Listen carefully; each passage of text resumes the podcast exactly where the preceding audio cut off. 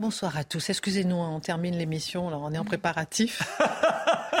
Jusqu'au dernier moment. Jusqu'au dernier moment. En fait, ils ne sont pas d'accord sur le sujet du débat du jour. Mais on est d'accord ou pas C'est le principe même d'un débat en même temps. non, mais le débat avant le débat. mais le sujet, c'est mieux quand même. Alors, je vous le dis tout de suite, ce sont les investissements records étrangers en France. Perdons notre souveraineté.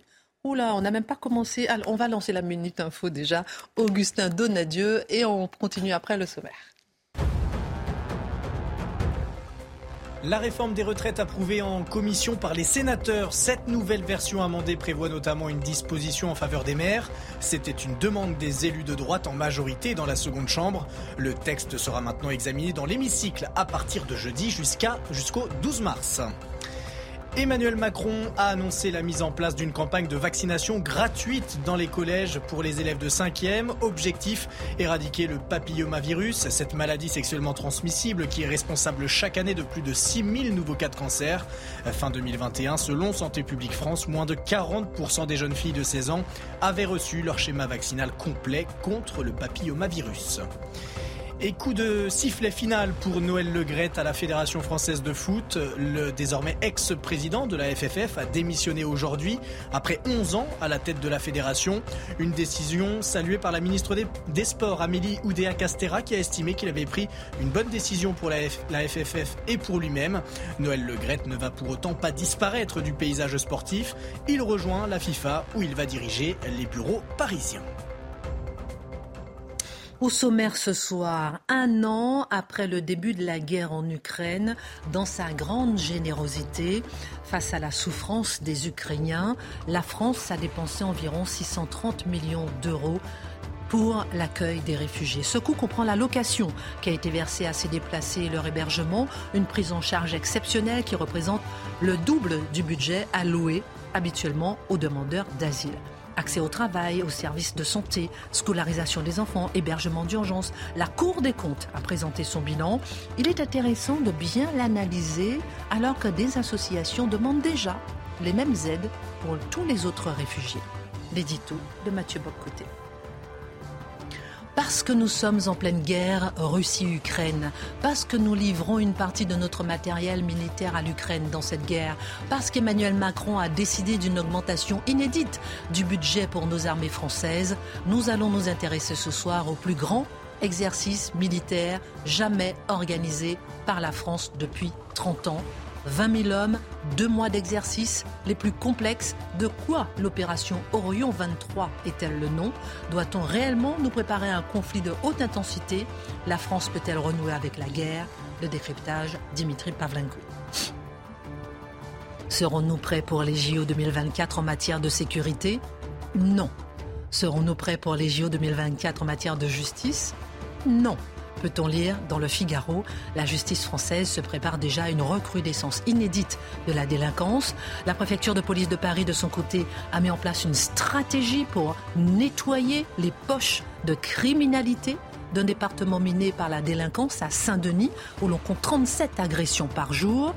À 18 mois de la cérémonie d'ouverture, l'ombre des graves incidents avec les supporters anglais plane.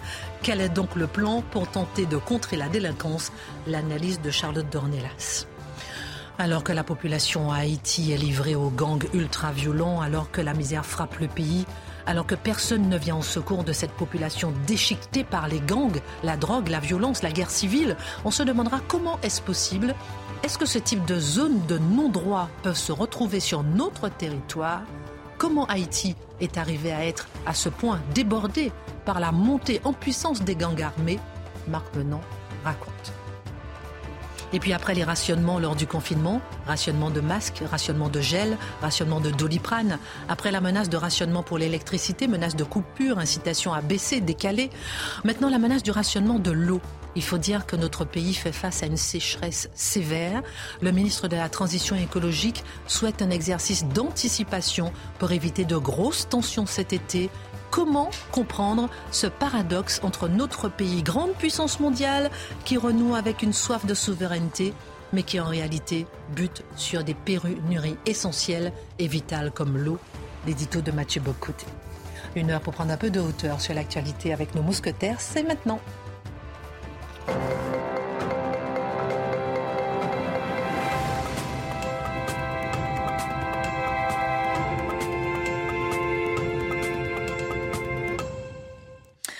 Ravi de vous retrouver. Donc on est bien d'accord. Le sujet du débat dans un instant, c'est est-ce que la France euh, perd ou pas sa souveraineté lorsque euh, on, atteint des investissements records d'étrangers euh, en France, lorsque les investisseurs étrangers possèdent à plus de 40% des entreprises du CAC 40, lorsque la moitié de la dette française est détenue par des étrangers. On se posera des questions pour savoir un petit peu où on en est concrètement. D'abord, une brèche, Mathieu Bocoté, a été ouverte avec l'accueil particulièrement généreux des réfugiés ukrainiens en France.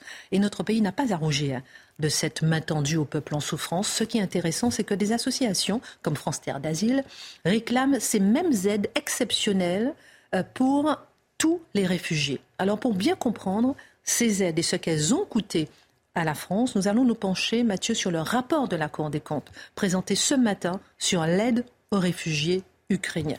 Qui apprend-on? Alors, pour l'essentiel, on apprend que c'est plutôt un succès. C'est-à-dire que cette espèce de choc démographique inattendu, qui pouvait imaginer, au matin même de l'invasion, qu'on aurait une telle poussée de, humaine qui se, déploierait à la grandeur de l'Europe, en fait, de réfugiés, et de vrais réfugiés, cette fois-là. Euh, et est-ce que les sociétés qui, qui entouraient l'Ukraine, est-ce que les pays qui entouraient l'Ukraine et la France, plus largement, est-ce qu'ils seraient capables d'accueillir cette poussée? Ce qu'on comprend, c'est que c'est un succès. Mais maintenant, il faut savoir pourquoi. Quelques données factuelles avant de pousser plus loin l'analyse. Alors, ça a coûté 634 millions d'euros. C'est le coût de l'accueil pour une année de réfugiés ukrainiens. On ajoute une chose qui est intéressante. Le réfugié ukrainien, si on peut me parler ce langage sur le mode National Geographic, le réfugié ukrainien coûte deux fois plus cher que le réfugié ordinaire. C'est un peu gênant de parler comme ça, on l'avoue, mais bon, c'est comme, comme, ça que la Cour des comptes l'a présenté. moi, je me contente de, euh, reprendre, non pas les termes, mais de, la description. Donc, le réfugié ordinaire, on investit un montant X, eh bien, le, pour le réfugié ukrainien, euh, ukrainien dis-je, c'est le double. On verra pourquoi ensuite. Autre chose qui est importante, 115 euh, 000 réfugiés depuis le début de la guerre, surtout des femmes et des enfants. Surtout des femmes et des enfants. Là, c'est important, qui pour la, au tout début se sont entassés essentiellement dans l'est du pays et ensuite dans, les zones euh, urbaines. Et avec, il y a dans la Cour des comptes, on note une chose qui est intéressante. On, on note l'existence de régions qui sont déjà saturées par l'accueil. 80 de femmes et 20 000 enfants. Ah bah oui, c'est pas un détail. Hein? Ah, et, mais c'est intéressant de voir que la Cour des comptes note néanmoins le concept de région déjà saturée par l'accueil. Que ces choses sont élégamment dites pour dire qu'on est dans des régions il y a des endroits où la proportion soit d'étrangers, soit de réfugiés, soit de sans-papiers, faites la liste, est telle que finalement la possibilité même de l'intégration et du vivre ensemble ne fonctionne plus. Donc majoritairement des femmes, vous l'avez dit. Autre chose, et ça c'est très important, les arrivées d'Ukraine sont majeures, parce que là, il y a beaucoup, beaucoup de réfugiés, on le sait. La grande majorité des réfugiés ukrainiens se sont retrouvés dans les pays limitrophes de l'Ukraine, donc dans les pays qui entourent l'Ukraine. Et la France n'est certainement pas le premier pays à avoir accueilli des Ukrainiens, pour une raison toute simple, c'est que sur le plan géographique, la France était plus loin. Et on verra que ce n'est pas un détail que cette notion. Je donne quelques faits, par exemple. Donc, 6 300 000 en Pologne, 1 200 000 en Roumanie, 1 million en Hongrie, 800 000 en Slovaquie, 500 000 en Moldavie. Parmi les États membres de l'Union européenne, 400 000 en Allemagne, 270 000 en République tchèque, 260 000 en Autriche, 100 000 en Italie, 100 000 en Espagne. Et la France, donc, 115 000. Quatrième, pays des, quatrième rang des pays européens non limitrophes à l'Ukraine. Donc, et soit dit en passant, avec une population qu'il faut ajouter qui veut retourner en Ukraine. Ça, c'est important. Donc, en fait, ceux qui sont installés en France. Parce que dans d'autres pays, on le verra un peu plus loin, euh, ça commence à changer. Plus, la guerre s'étale dans le temps, plus ceux qui se sont réfugiés ailleurs se disent bah, peut-être que je vais rester dans le, faire de mon refuge ma maison finalement. Mais quoi qu'il en soit, on est dans une population qui a un désir en arrivant, c'est de repartir. Pourrions-nous dire la même chose des différentes populations qui se euh, présentent sous le signe du droit d'asile? Euh, J'en serais curieux.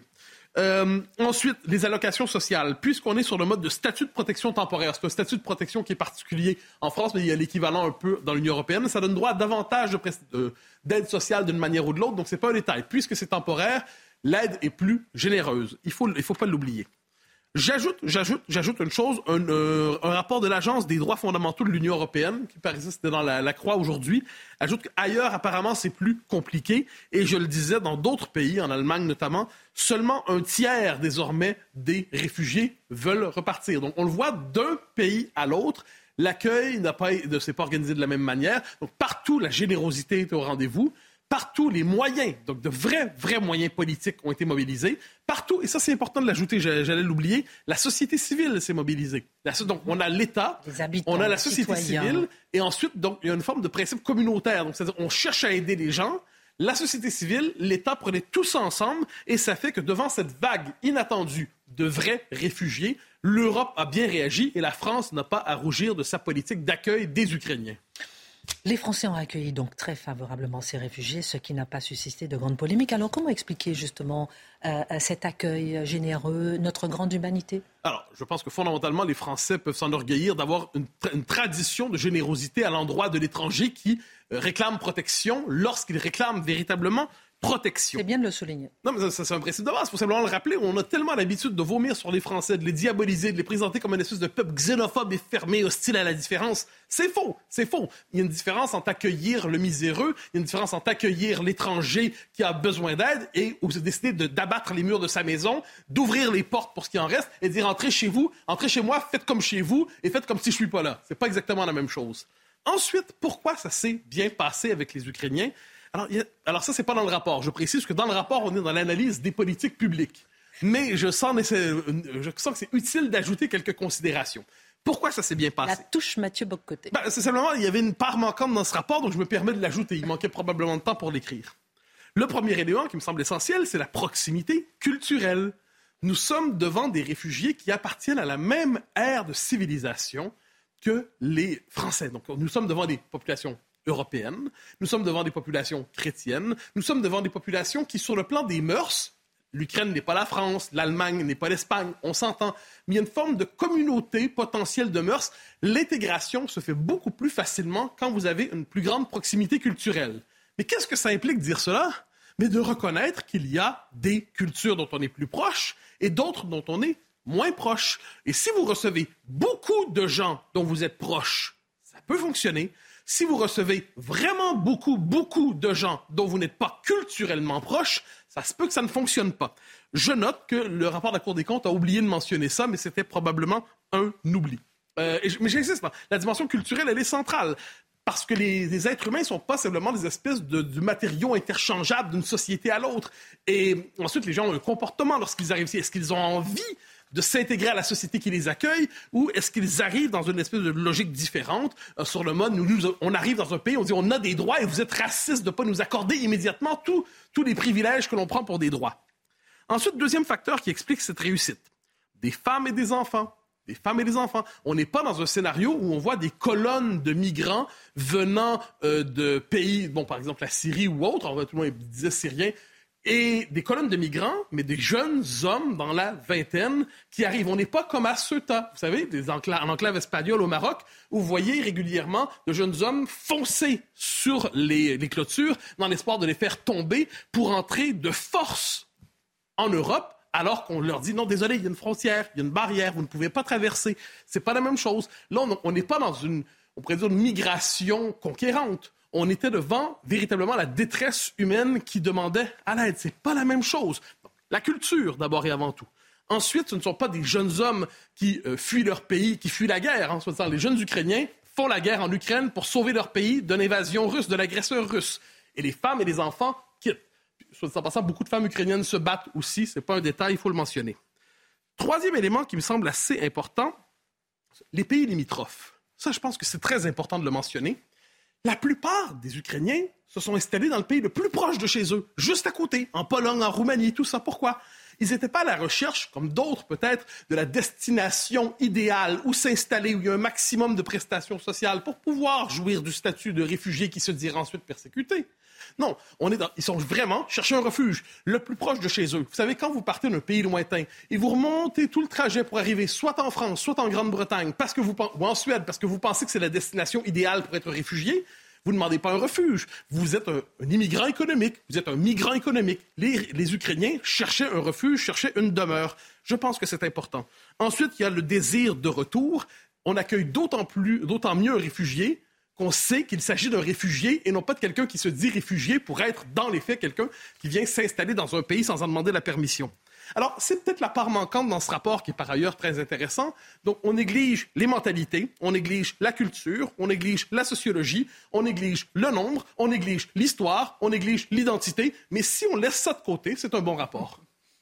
Dernière question. J'ai entendu sur France Info la présidente de France Terre d'Asile réclamer, par exemple, euh, justement le même dispositif que pour les autres réfugiés, euh, pour, euh, par exemple, le passage de la demande d'asile qui ne démarre pas par la rue, qu'il y a un besoin d'autorisation spécifique pour avoir un accès à l'emploi, un délai de carence de trois mois pour les remboursements des soins, que tout ça soit, que toute la générosité qui a été appliquée aux Ukrainiens soit appliquée un peu à tous les réfugiés. Est-ce que ça peut servir de modèle finalement? De mon analyse, vous devinez la conclusion. Ce qui explique la remarquable euh, réussite de l'accueil des Ukrainiens, c'est que c'était des Ukrainiens. Euh, les peuples ne sont pas tous interchangeables. Or là, quand on nous dit, on prend prétexte des Ukrainiens en disant on va généraliser le modèle, mais c'est pas que les Ukrainiens qui vont arriver. Les tensions culturelles. Puis je dis pas ça en m'en réjouissant. Il hein. faut vraiment avoir une, tête de journaliste du monde pour s'imaginer qu'on est heureux lorsqu'il y a des tensions euh, communautaires, intercommunautaires. Ce qu'on constate, c'est que là, on était avec, une population qui s'intégrait bien dans les circonstances. C'est un contexte très particulier. Mais on ne peut pas généraliser ce modèle. Quoi qu'en pense le Parti immigrationniste, hein, je cite juste un instant dans la Croix aujourd'hui, François Gémen, qui est une figure importante du Parti immigrationniste, qui nous dit, à propos de l'immigration, il faut mener une politique rationnelle qui demande du courage politique pour considérer la migration comme une donnée structurelle qu'il faut organiser plutôt que lui résister. C'est clair. Qui signe d'ailleurs au même moment une tribune dans le monde en plaidant pour une immigration euh, mieux, euh, mieux encadrée sur le plan euh, idéologique. Alors vous voyez, le facteur central, ce n'était pas la volonté politique, c'était qu'il s'agissait d'Ukrainiens. Ça change un peu les choses. Merci Mathieu. C'est l'exercice militaire le plus important de l'armée française depuis 30 ans. Il s'appelle Orion 23, 20 000 hommes, deux mois d'opération hors normes. Cet exercice, Dimitri, mené par l'armée française, a commencé ce week-end dans le sud-ouest. Affichage, menaces, préparation à une réelle guerre. Dites-nous tout, racontez-nous pourquoi nos armées sortent-elles le grand jeu Mais parce que ça fait du bien. Non Parce que ça décrasse. Ben oui, ça s'appelle un exercice. Ça s'appelle Alors ça décrasse. Mais oui, c'est ça. Avant, on appelait ça les grandes manœuvres. Alors ça fait peut-être un peu ringard, un peu napoléonien. Bon, mais c'est ce qu'est Orion en fait. Finalement, c'est un wargame. C'est donc un. On joue un scénario. Vous avez en bleu les défenseurs, en rouge les attaquants. Alors le scénario, il est le suivant. Vous avez un pays fictif qui est baptisé Arnland. Alors Arnland, en fait, c'est la région Occitanie. Euh, qui et Arnland a pour voisin euh, un État puissant et agressif, doté de l'arme nucléaire, baptisé Mercure. Toute ressemblance avec un, vrai pays serait totalement fortuite, évidemment. Alors Mercure commence par déstabiliser Arnland en déclenchant une milice séparatiste qui s'appelle Tantal sur le territoire d'Arnland, donc des agents infiltrés. Et euh, Mercure va prendre le contrôle de ce territoire. La mission de l'armée française, c'est de voler au secours d'Arnland et d'installer une tête de pont dans une zone contrôlée par l'ennemi. voyez, donc euh, euh, je vous avais dit euh, la semaine dernière qu'il y avait sans doute un, regret occidental de ne pas avoir bougé en 2014 quand la Russie a annexé la Crimée. Eh bien, en fait, Orion, bah, c'est peut-être l'opération qu'on aurait menée, qu'aurait menée l'armée française si politiquement il avait été décidé d'intervenir pour sauver la Crimée. pour en tout cas que ça reste un territoire ukrainien et non que ça devienne un territoire russe. Donc c'est pour ça que dimanche, du côté de, Castres, après dans le Tarn, vous avez eu une grande opération aéroportée avec des aérolargages, c'est très impressionnant. Second point d'entrée euh, sur le littoral à 7, où là c'est un débarquement amphibie avec des barges qui sont venues déposer des hommes, du matériel, etc. Le tout en toile de fond, le Charles de Gaulle, deux euh, porte-hélicoptères, la terre, l'air, la mer, le spatial, le cyber, tous les corps d'armée mobilisés simultanément. Et il s'agissait en fait pour l'armée française de prouver sa capacité à entrer en premier, hein, c'est le terme consacré par l'armée française, entrer en premier. Donc c'est vraiment une opération de projection qui était testée euh, à l'échelle de la région Occitanie. Alors je précise, au cas où certains se poseraient la question, ce n'est pas la répétition générale d'une opération de reconquête de la Crimée qui serait pourtant souhaitée par l'Ukraine. Hein. ce n'est pas une répétition générale d'une opération militaire qui va se produire. En tout cas, euh, c'est présenté comme tel. Mais peut-être que le but d'Orion, c'est aussi de laisser planer le doute du côté du Kremlin sur la possibilité que ce euh, soit effectivement une répétition générale. Passionnant tout ça. Est-ce qu'il y a une signification politique donc à cet exercice? Eh bien oui, effectivement, un exercice militaire majeur, surtout de cette ampleur-là, ça n'est jamais qu'un simple entraînement. Ce genre d'opération, ça a plusieurs fonctions. Euh, ça peut d'abord ça sert à se tester, à vérifier si on est encore capable de faire certaines choses, qu'on est au point, parce que là il y a un effort de coordination interarmée très très important pour l'armée française à une échelle qu'elle n'avait plus connue depuis, vous l'avez dit, hein, depuis la fin de la guerre froide. Ça sert aussi ce genre d'opération à entretenir une amitié, parce que là par exemple les Américains, les Allemands, les Britanniques vont se joindre à nous dans les phases suivantes euh, d'Orion. Euh, d'ailleurs dans le registre entretien de l'amitié, j'ai découvert, vous avez les jeux militaires par exemple, mais il existe un biathlon russe de chars de combat. Je ne pouvais pas manquer de vous le mentionner parce que j'ai trouvé ça très drôle. Vous avez des chars bleus, un char bleu, un char jaune, un char rouge, et tous, tous ces chars se livrent à une compétition ben, comme des biathlètes, hein, comme des euh, Martin Fourcade, etc. Bref, la parenthèse est fermée. Donc, alors, mais ces exercices militaires, ça sert aussi, et alors là très important, à montrer ses muscles à l'adversaire. Et là, je vais prendre l'exemple des opérations militaires conjointes auxquelles se livrent par exemple la Corée du Sud et les États-Unis très régulièrement, avec des bombardiers, etc. Et à chaque fois, vous savez ce qui se passe. Ça met en rage la Corée du Nord, qui dit que c'est la répétition générale d'une invasion. Ça sert en fait, ces exercices, à montrer aussi pour une armée où elle se situe dans la chaîne alimentaire, très clairement puisque le monde entier va regarder. Alors pour l'armée française, Orion, c'est aussi un retour aux sources, parce que on redécouvre cet art de la manœuvre qu'on avait un petit peu perdu pendant la guerre froide. Il faut savoir que vous aviez des grandes manœuvres tous les ans, et même plusieurs fois par an, euh, au niveau national, au niveau OTAN, au niveau parfois franco-allemand, hein, c'était très important, au niveau européen, des exercices d'état-major, des exercices sur le terrain, des exercices, les deux combinés en même temps, euh, avec euh, une infinité de variations sur le thème terre-air, air-mer, terre-air-mer, etc. Voilà. Et puis, qu'est-ce qui se passe? 89, la chute du mur de Berlin, extinction du grand ennemi soviétique à ce moment-là.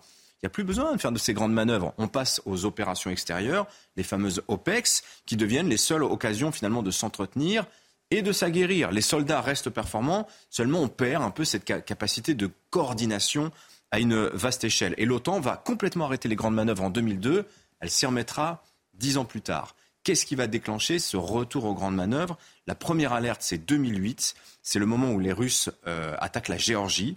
Donc là, on commence à se dire qu'il se passe des choses à l'Est. Bon, les Russes sont pas très impressionnants en 2008, mais malgré tout, on a ça en tête. Et puis, 2014, là, vous avez l'annexion de la Crimée l'invasion russe du Donbass, coup de tonnerre dans tous les états-majors occidentaux. Et là, on se rappelle ce qui s'est passé l'année précédente. Exercice militaire russe Zapad. Zapad, ça vous dit peut-être quelque chose, le fameux Z, hein, c'est ça. Hein. Zapad 2013, qui a servi à l'époque de couverture pour la Russie, pour masser des troupes dans cette euh, région qui va ensuite euh, être attaquée et annexée. Et à l'époque, tout le monde est quand même très impressionné de la capacité de la Russie à mobiliser comme ça des forces en quantité gigantesque aussi rapidement. Et tout le monde prend conscience qu'on est très en retard et que les Russes, ils ont de l'avance sur ce terrain-là, dans ce retour aux grandes manœuvres. Alors Zapad, je vous le disais, euh, il y a un autre exemple aussi intéressant de Zapad 2021. Et alors là, vous relisez les articles sur ces, grandes opérations militaires qui ont, lieu sur des cycles de 4 ans. Zapad, ça veut dire ouest en russe. Vous avez Vostok, opération est, centre, centre, et Kafkaz, Caucase. L'opération Zapad 2021, quand vous relisez les articles de l'époque, je vous lis ce que disait le journal Le Monde le 10 septembre 2021. On est euh, cinq mois avant l'invasion de l'Ukraine. Hein. Il s'agit d'une guerre. Il s'agit, pardon, de simuler en fait euh, à l'époque les Russes une, une opération contre-terroriste en fait, on comprend bien que c'est une simulation de guerre majeure.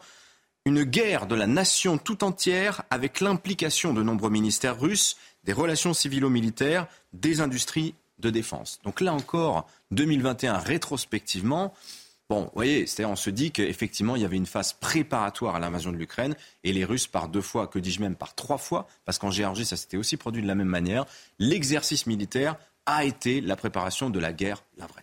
Très intéressant. On va marquer une pause et puis savoir un peu justement euh, quel est le message de l'armée française avec cette opération gigantesque hors du commun, euh, l'opération Orion 23. On marque une pause, à tout de suite.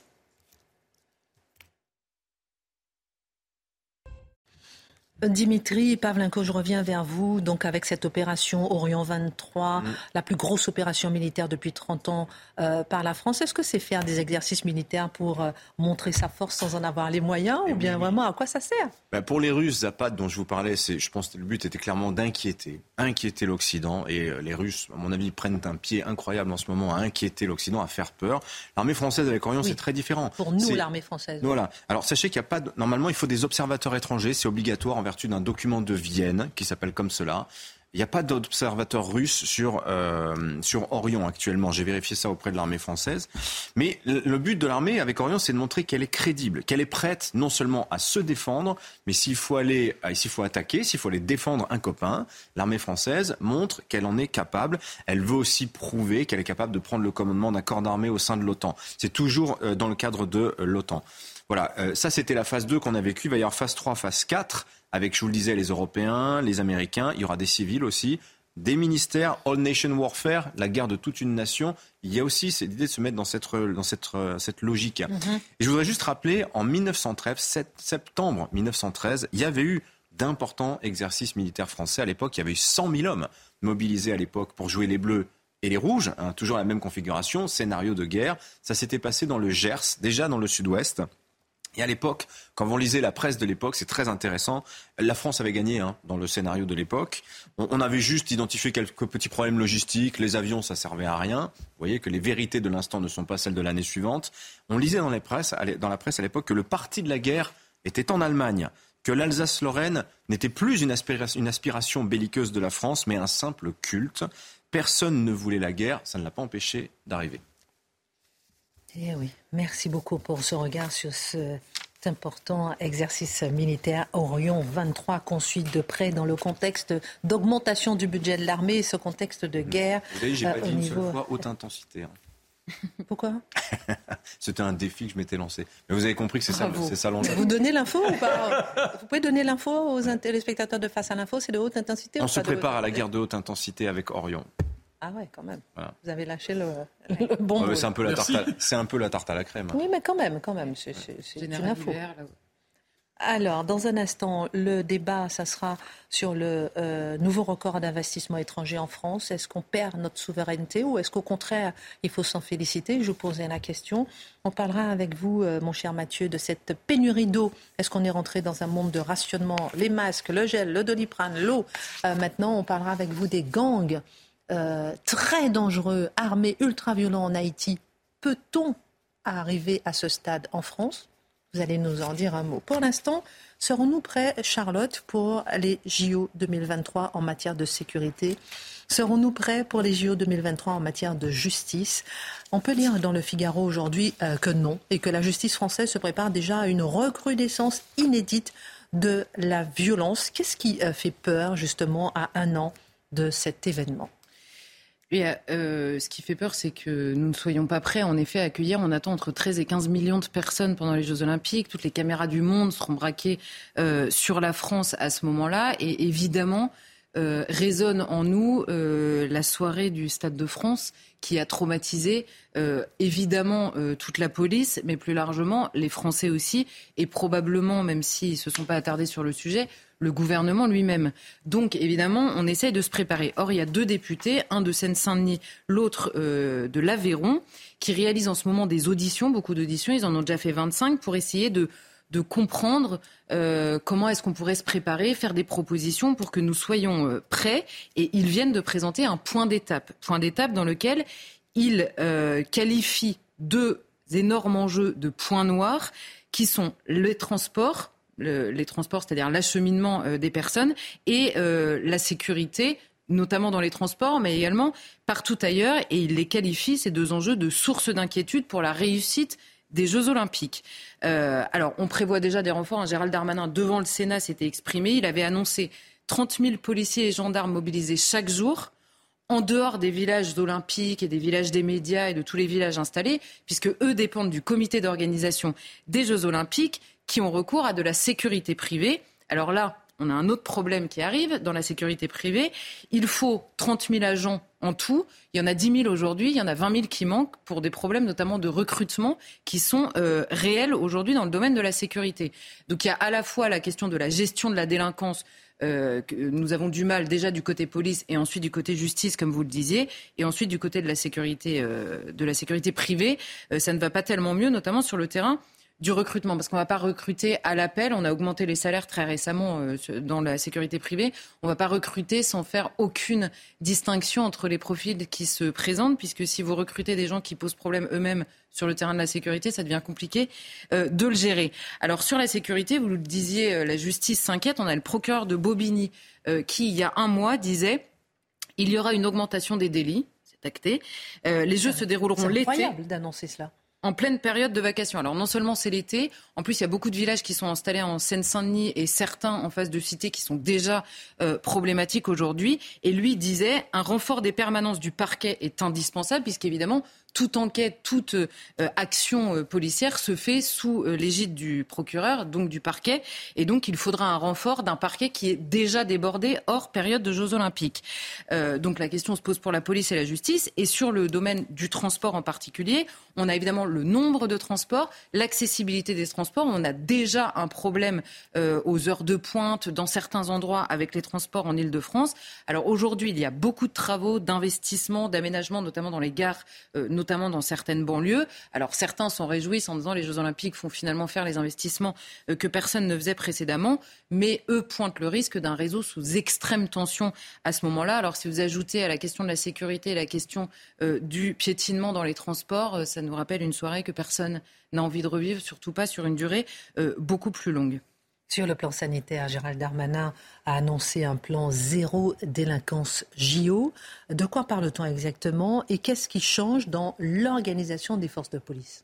Alors, Là, en clair, les, policiers que j'ai interrogés et qui s'occupent de ce dispositif zéro délinquance hum. euh, disent que, en effet, le Stade de France a tellement traumatisé tout le monde. Non, zéro délinquance dans, un département, pardon, où il y a 37 agressions par jour. C'est ça, hein. dans un département qui est déjà extrêmement frappé par la délinquance.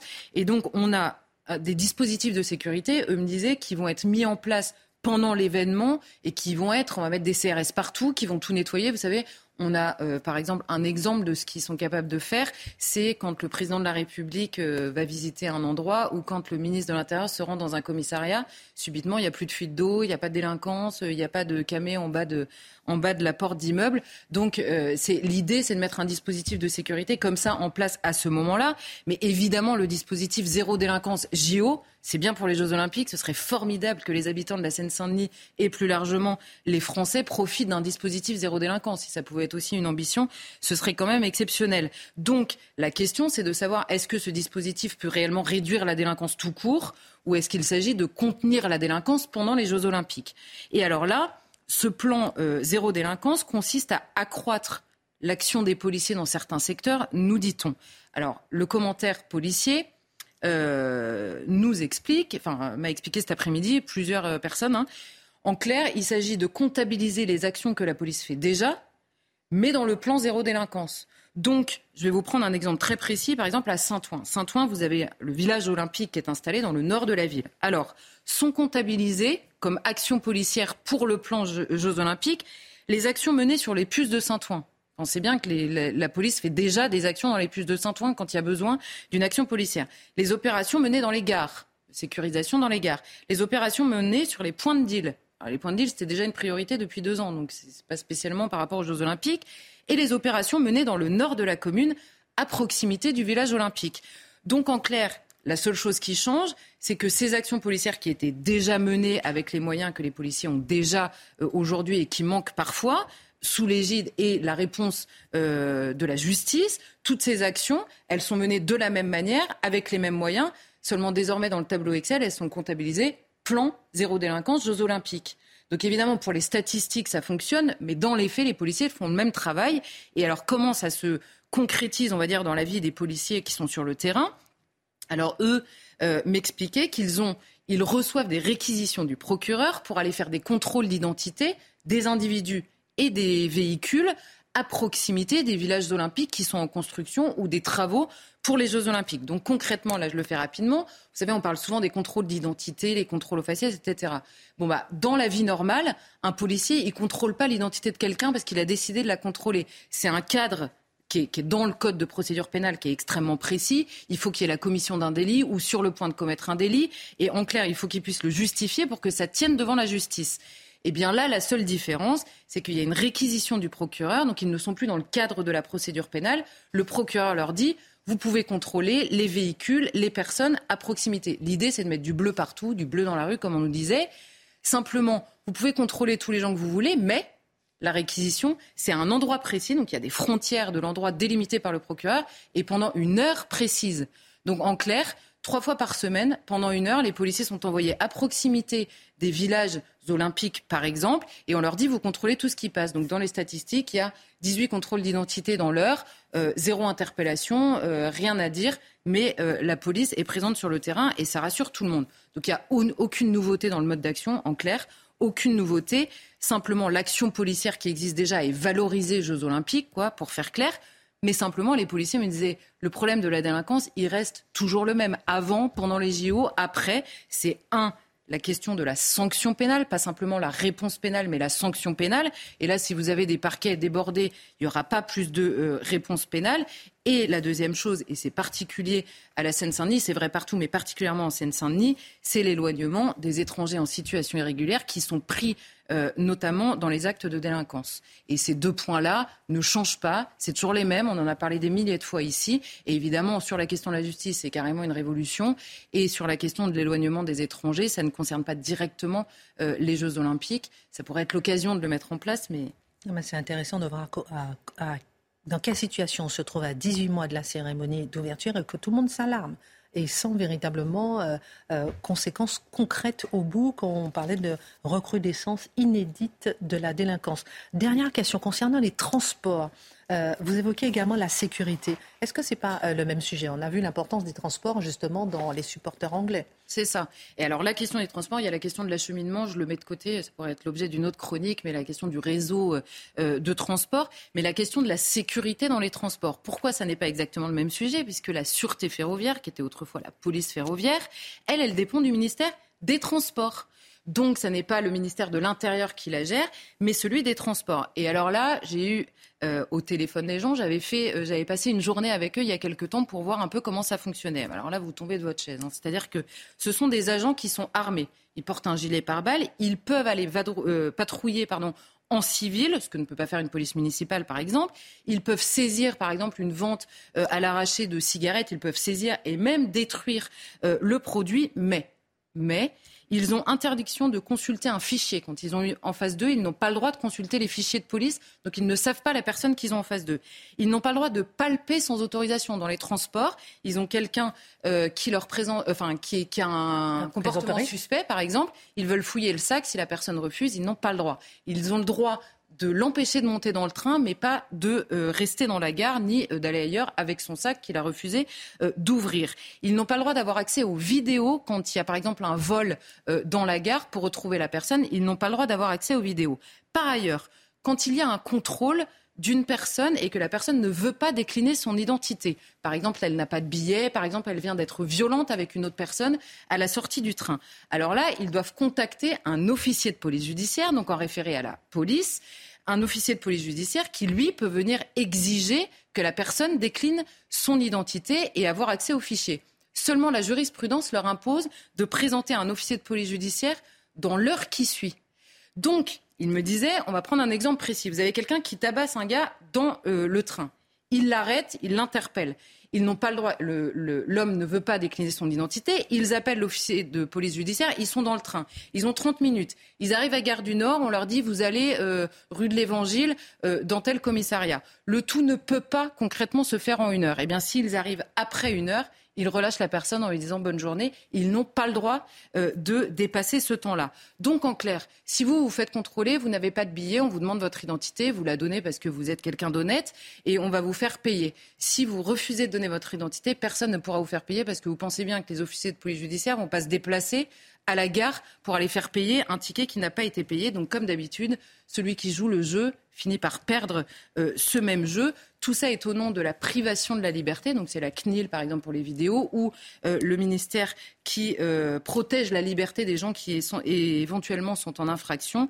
Et là, ils sont extrêmement inquiets à l'approche des Jeux Olympiques, puisque rien ne change quand ils le demandent. Et ils constatent par ailleurs que les gens sont tellement inquiets dans les transports de cette situation qu'il y a de plus en plus de gens qui s'arment eux-mêmes dans les transports et qui répondent que c'est pour se défendre. Ça rappelle un sujet euh, qu'on a souvent traité ici et qui dépasse encore une fois de loin la seule question des Jeux olympiques. Plusieurs femmes disent qu'elles s'arment parce qu'elles ont peur. Merci beaucoup, euh, Charlotte, pour euh, cette analyse à 18 mois des JO 2024. Alors que la population à Haïti est livrée aux gangs ultra-violents, alors que la misère frappe le pays, alors que personne ne vient au secours de cette population déchiquetée, euh, par les gangs, la drogue, la violence, la guerre civile. On se demandera avec vous qui connaissez Haïti, vous avez écrit euh, notamment un livre sur euh, Haïti, est-ce que ce... Évidemment, ce n'est pas comparable, mais quand même, est-ce que ces zones de non-droit, est-ce que cette ultra-violence peut un jour se décliner sur notre territoire? Bah, Écoutez, il suffit que je me tourne vers Charlotte on peut continuer euh, sa chronique. Et puis, malheureusement, souvent, elle évoque des situations où on s'aperçoit de la dégradation. Il y a nombre de lieux où la police ne peut plus pénétrer et la misère en tant que telle est le germe de la délinquance et la délinquance est le germe de la violence extrême. Il y a un moment donné, quand il n'y a plus le moindre espoir, que l'on est dans son cloaque, qu'on est dans le bourbier, qu'il n'y a plus la moindre possibilité de se dire mais peut-être que je pourrais m'en sortir, c'est foutu. Et ce lieu d'où les autorités sont exclues s'autogère et la seule autogestion possible, c'est celle du plus fort, de l'horreur absolue. Alors on pourrait prendre un quartier particulier, mais si on fait l'analogie avec Haïti, c'est quoi? Bien, Haïti, c'est un pays déjà qui a eu cette chimère d'échapper, d'échapper à l'esclave. C'est le premier peuple libre et libre aux dépens de qui? De Napoléon aux dépens de la France. Et c'est en 1804, non pas avec Toussaint l'ouverture, qu'il se vote cet avenir en dehors d'une autorité coloniale, c'est avec Dessalines et celui qui s'appelle Christophe, qui sera le roi Christophe. Ce qui est extraordinaire, c'est qu'ils ont une volonté, une sorte de prétention de répondre aux exigences de ceux qu'ils ont expulsés. C'est-à-dire que quelques années plus tard, quand Charles X, qui estime que la France connaît un préjudice, car elle n'a plus l'exploitation de la canne à sucre, elle n'a plus l'exploitation de tous ces éléments d'enrichissement. C'était une manne incroyable, Haïti comme toutes les Antilles eh bien, il exige 125 millions d'indemnités.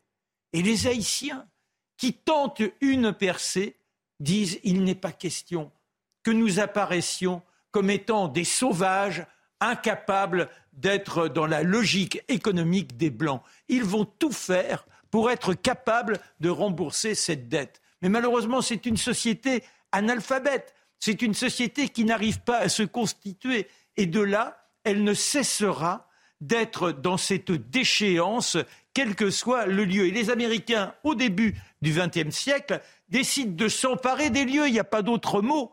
Et il y a les expulsions des toutes petites parcelles de terre des uns et des autres afin de créer une exploitation agricole rentable, d'avoir des réseaux de, voies ferrées. Et quand euh, la rébellion se fait avec les cacos, par exemple, il faut les mater. Et là, la répression est tellement atroce qu'on a de véritables camps de concentration et le chef Charlemagne Terragne, Charlemagne Peralt est carrément crucifié devant l'un de ces camps pour montrer qu'il n'est pas question euh, d'échapper à l'ordre qui est en train d'essayer de s'établir. Je ne vais pas vous faire toute l'histoire, mais c'est pour dire où on en est arrivé. Et aujourd'hui, Haïti, c'est une plaque tournante de la drogue. Il y a une, euh, des gens qui sont toujours dans l'espoir de renouer avec la France. Quand j'y suis allé, il y a quatre ans, il me disait, mais on a la même langue, on vous aime, nous sommes des frères. Mais cette élite, elle s'arrête par exemple au bac. Ils n'ont pas les moyens d'aller suivre des études. Donc rapidement, les gens vivent dans des cahutes à Port-au-Prince, une grande partie de la population. Comment s'en sortir? Bah, Comme il n'y a rien à faire, vous êtes embarqués par les gangs et le trafic international qui est là, et là tout est permis.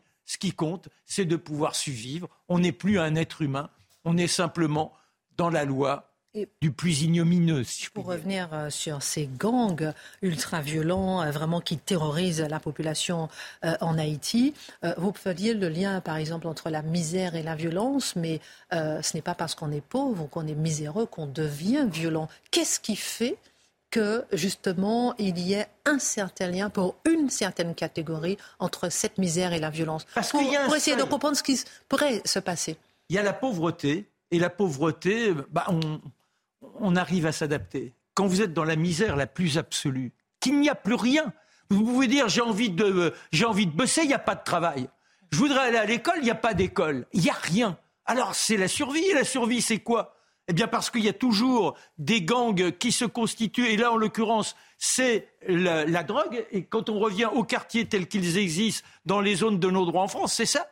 C'est-à-dire que ces gens ont l'impression que la seule façon de pouvoir échapper à un quotidien qui se résume à trouver de quoi bouffer, mais bouffer euh, sans avoir la moindre satisfaction, c'est uniquement cette délinquance extrême et cette violence extrême qui leur est permise. Et aujourd'hui, il y a des questions à se poser. Quand vous avez, par exemple, des gens qui gagnent 900, 1200 euh, euh, euros, c'est le SMIC, et que vous payez pour un studio 900 euros, vous n'avez pas de quoi vivre alors certains finissent par tomber dans la tentation de la délinquance parce que, quel que soit leur courage, on ne leur offre aucune possibilité. C'est pas chercher à les excuser, c'est tenter d'expliquer sociologiquement.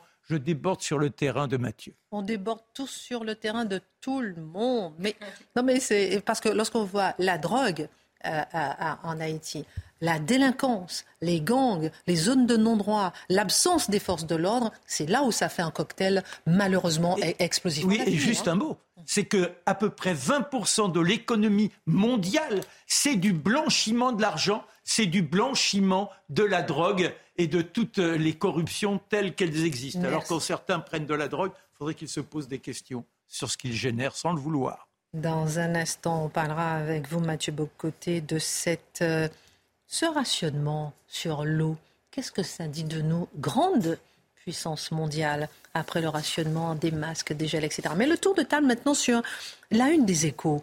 Un nouveau record d'investissement étranger en France. En 2022, 1725 projets d'investissement ont été recensés selon Business France. Ils ont permis la création ou le maintien de plus de 58 000 emplois. Question, les capitaux étrangers dévorent-ils la France? Faut-il s'en féliciter?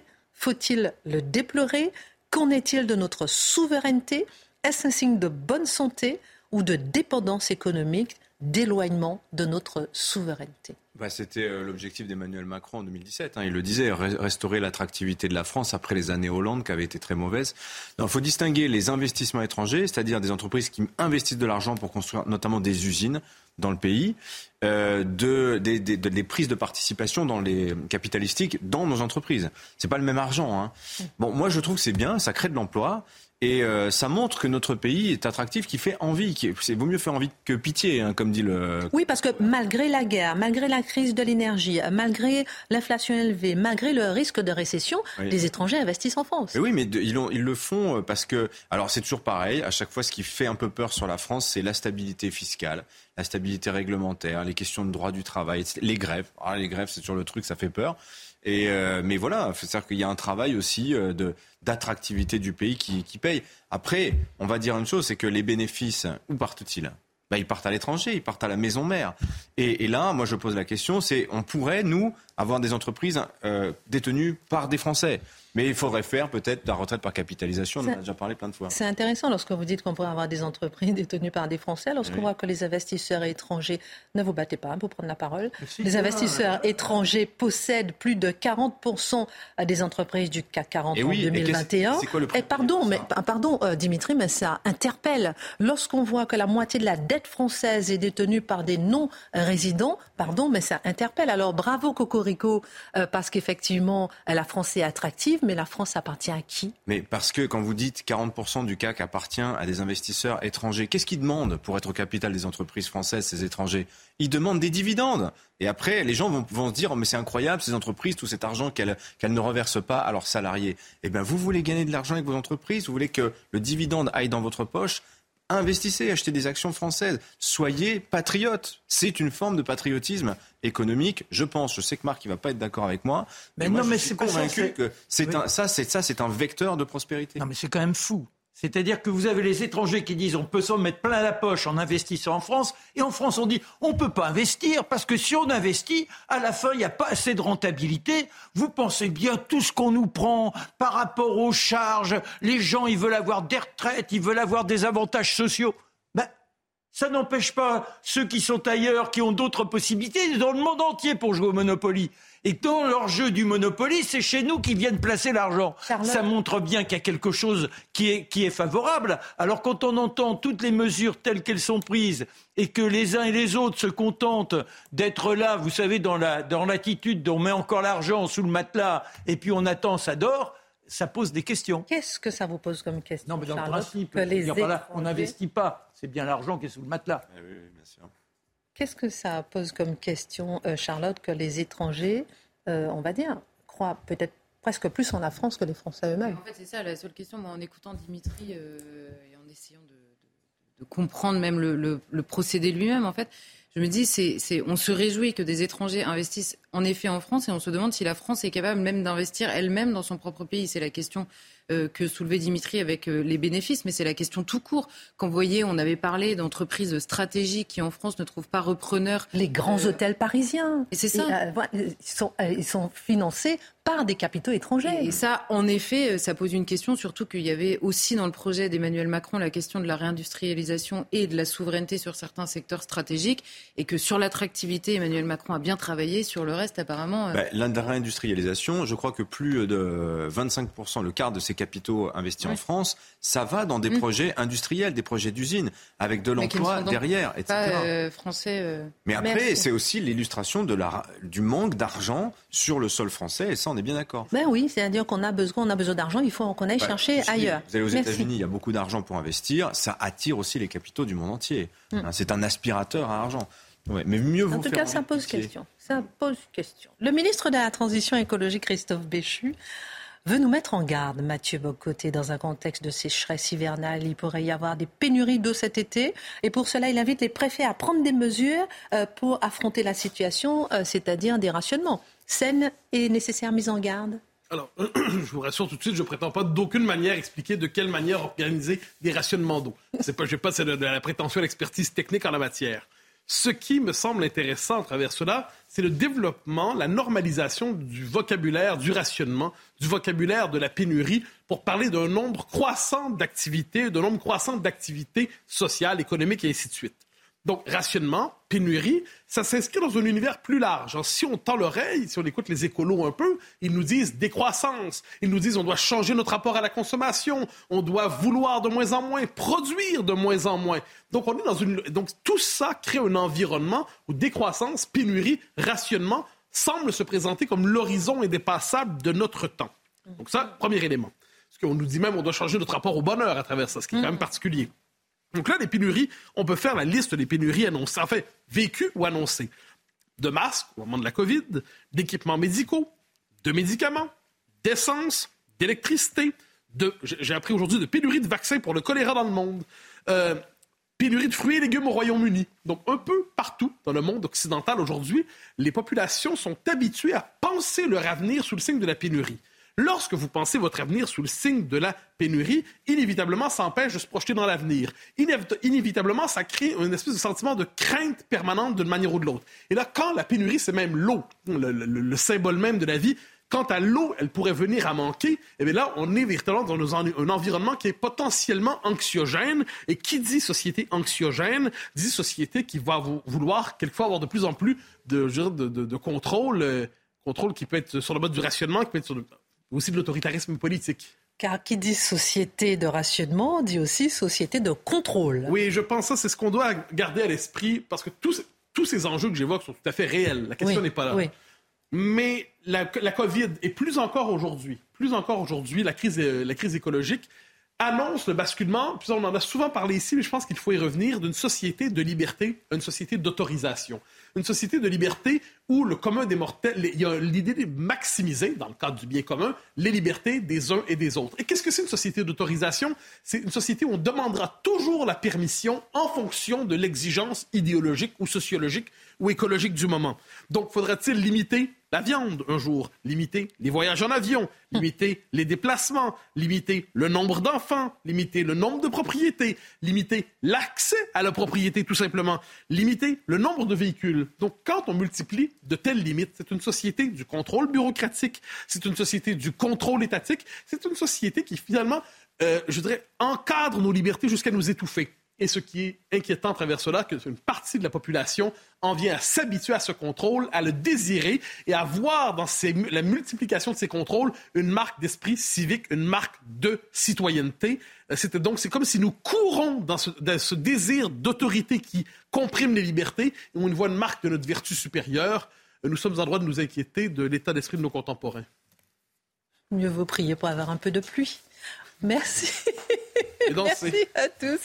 Dans un instant, la Minute Info, Mathieu Devez, ensuite Pascal Pro pour l'heure des Pro 2. La réforme des retraites a été approuvée en commission au Sénat. Plusieurs amendements ont été retenus, notamment en faveur des mères de famille et de l'emploi des seniors. Les sénateurs vont désormais se retrouver jeudi après-midi pour le coup d'envoi des débats dans l'hémicycle. De plus en plus de personnes sont accueillies au Resto du Cœur. Par rapport à l'année dernière, l'association constate 22% de bénéficiaires en plus lors des trois premiers mois de la campagne d'hiver et plus de la moitié des personnes accueillies à moins de 25 ans. L'Iran a augmenté ces derniers mois son stock d'uranium enrichi. Selon l'Agence internationale de l'énergie atomique, il dépasse de 18 fois la limite autorisée. Et dans le détail, cette instance de l'ONU confirme avoir détecté des particules d'uranium enrichi à 83,7%. C'est juste en deçà des 90% nécessaires pour produire une bombe atomique.